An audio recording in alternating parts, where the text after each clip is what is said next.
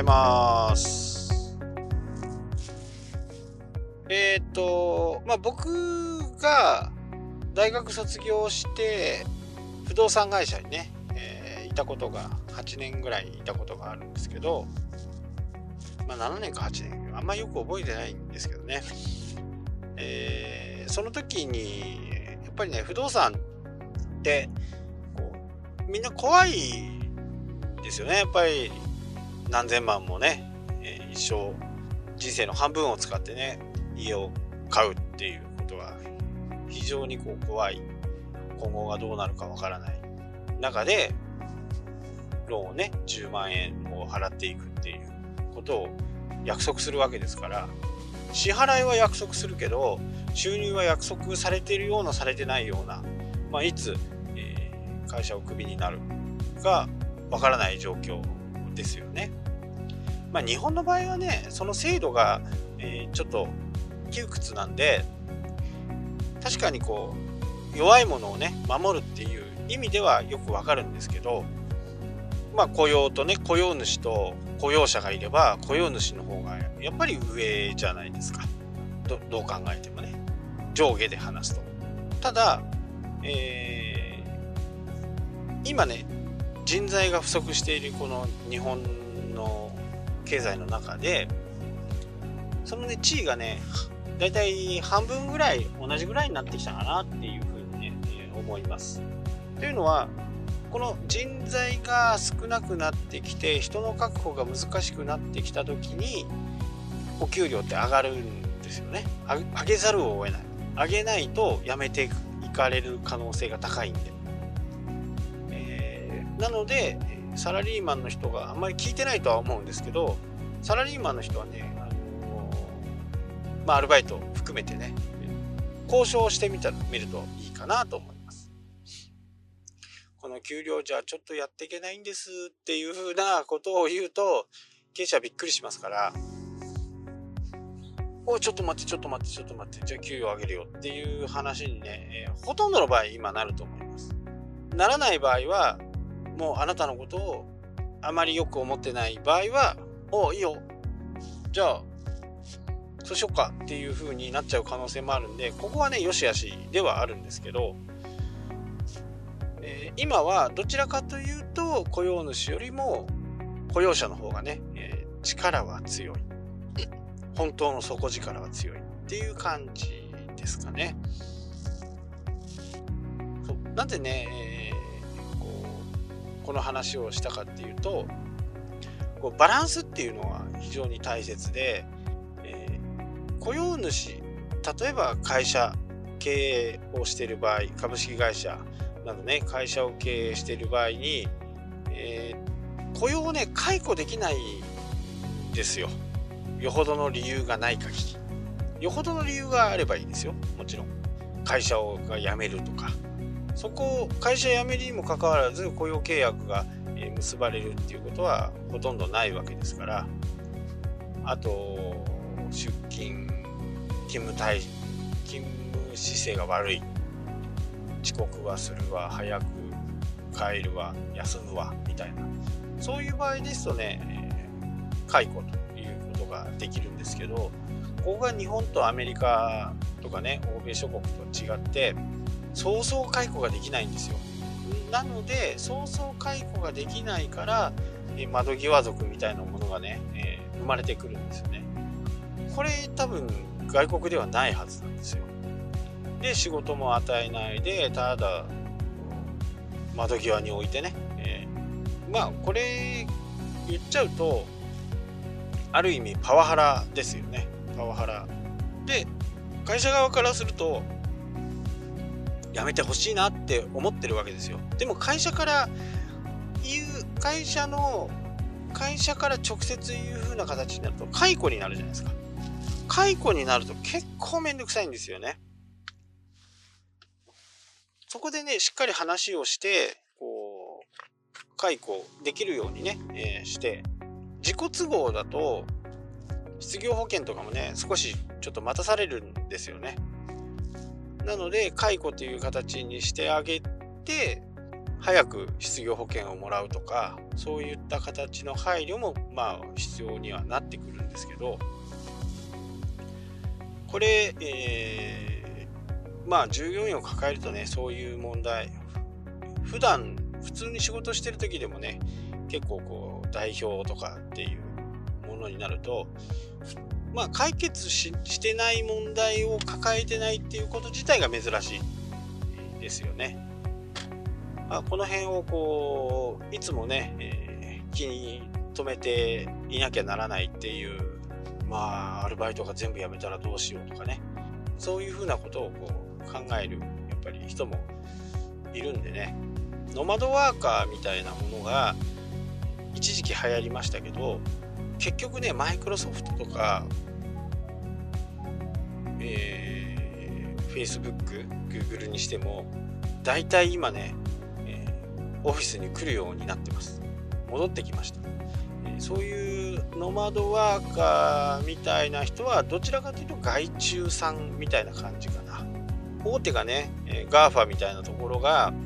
一応そういうノマドワーカーみたいなこうフレキシブルなね、うん、あの業務体系、勤務体系にしたところで結果ね成果が出なかったんですね逆に、えーポテンシャルは下がっていく。やっぱり人は、こう、目の前にね、人がいることで会話も弾むし、会話から何かヒントを得ることっていうことができるんですよ。でも、ノマドワーカーになってしまうと、いつもね、一人とか、まあ、家族とか、そういう人たちとしか話せないんで、外的刺激がないんですよね。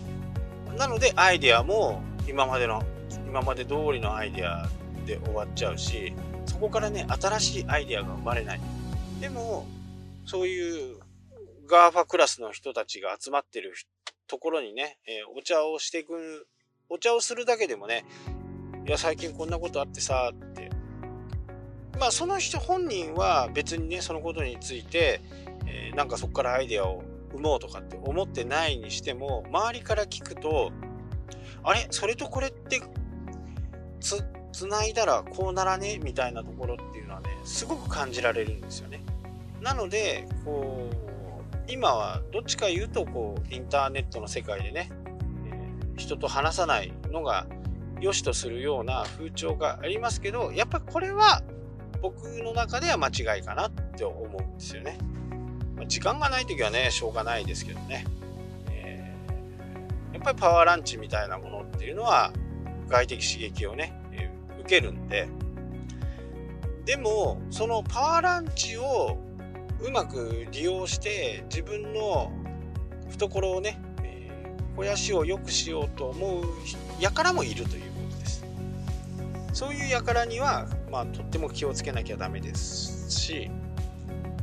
まあ大体分かりますよねそういう人たち。僕ももう本当何年なるかなそういうのをこうね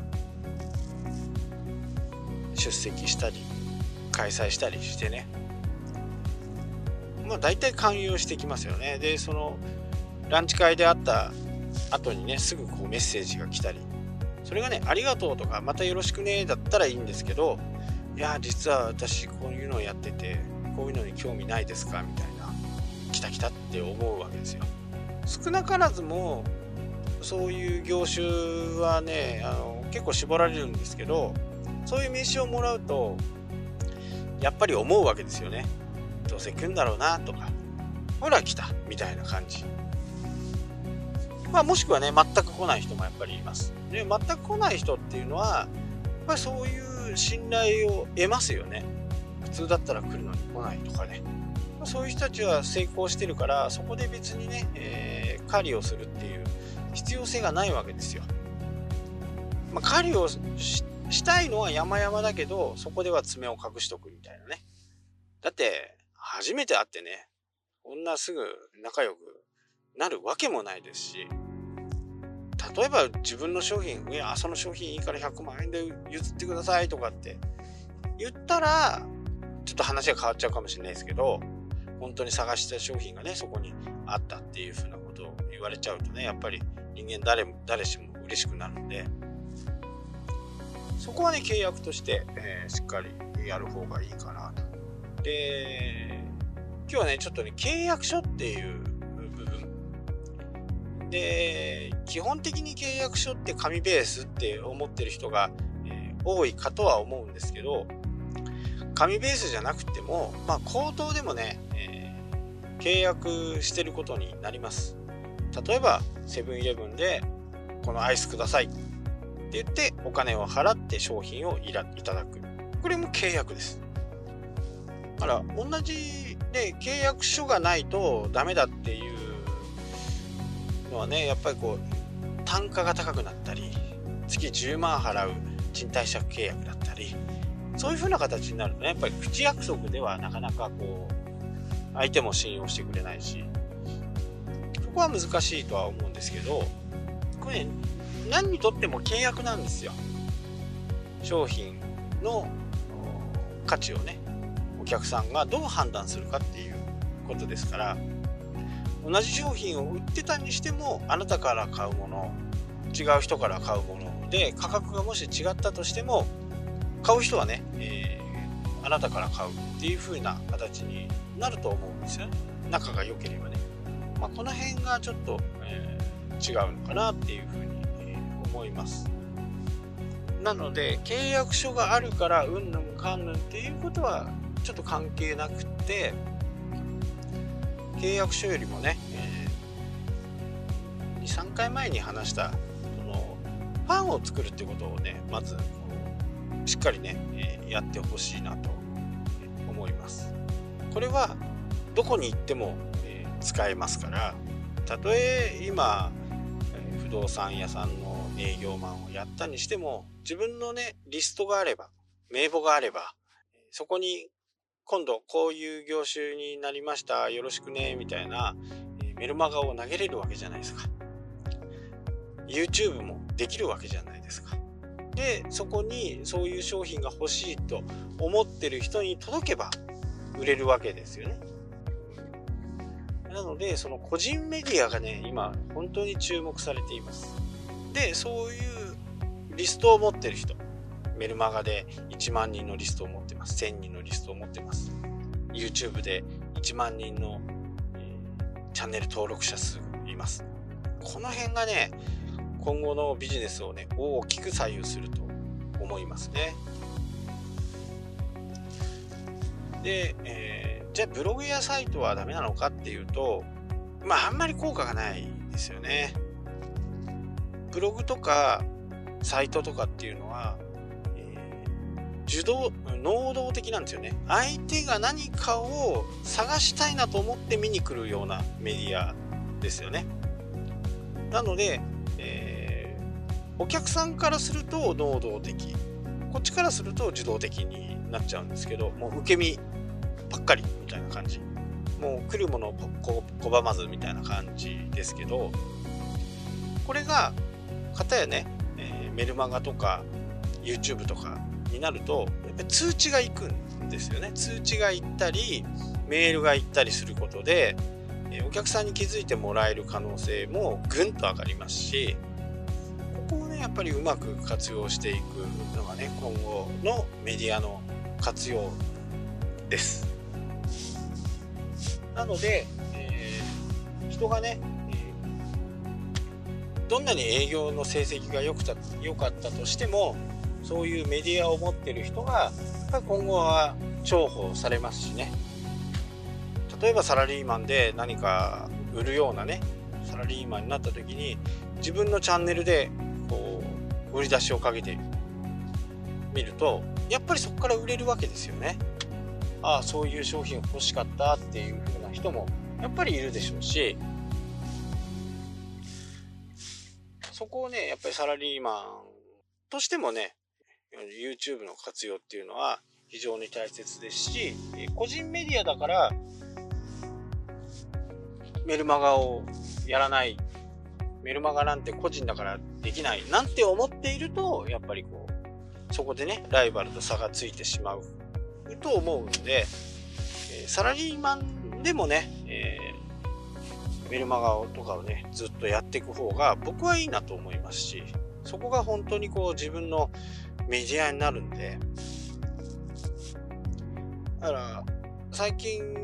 はね、えー、銀行マンの人もまあ昔よりはなんか多いような気がするんですよね。銀行マンが直接こう店舗に来て、えー、何か困ったことないですか的なね御用聞きみたいな感じ。の人はね札幌で結構今僕の感覚的には結構増えたかなっていうふうにね思うんですよ。こで、えー、ニーズがあればね、えー、銀行口座作ってもらって融資をするとかっていう可能性もあるんですけどこれいらない人はいらないわけですよ。全くね。だけど自分のメディアがあればそういうところで発信していけばね欲しい人に届いてるわけじゃないんだけどその1万人とか1000人の中にああ今ちょっと月困ってるんだとかっていう人がいればねそこはうまくヒットするわけじゃないですか。ここがねやっぱり個人メディアを持っている、えー、人の優位性でもあると。なので最近のね採用試験とかはそういうツイソーシャルメディアって言われるところもね多分全部見られるはずなんですね、えー、立憲民主党の名前なんだかっていうのを忘れましたけど立候補したんですけど数年前に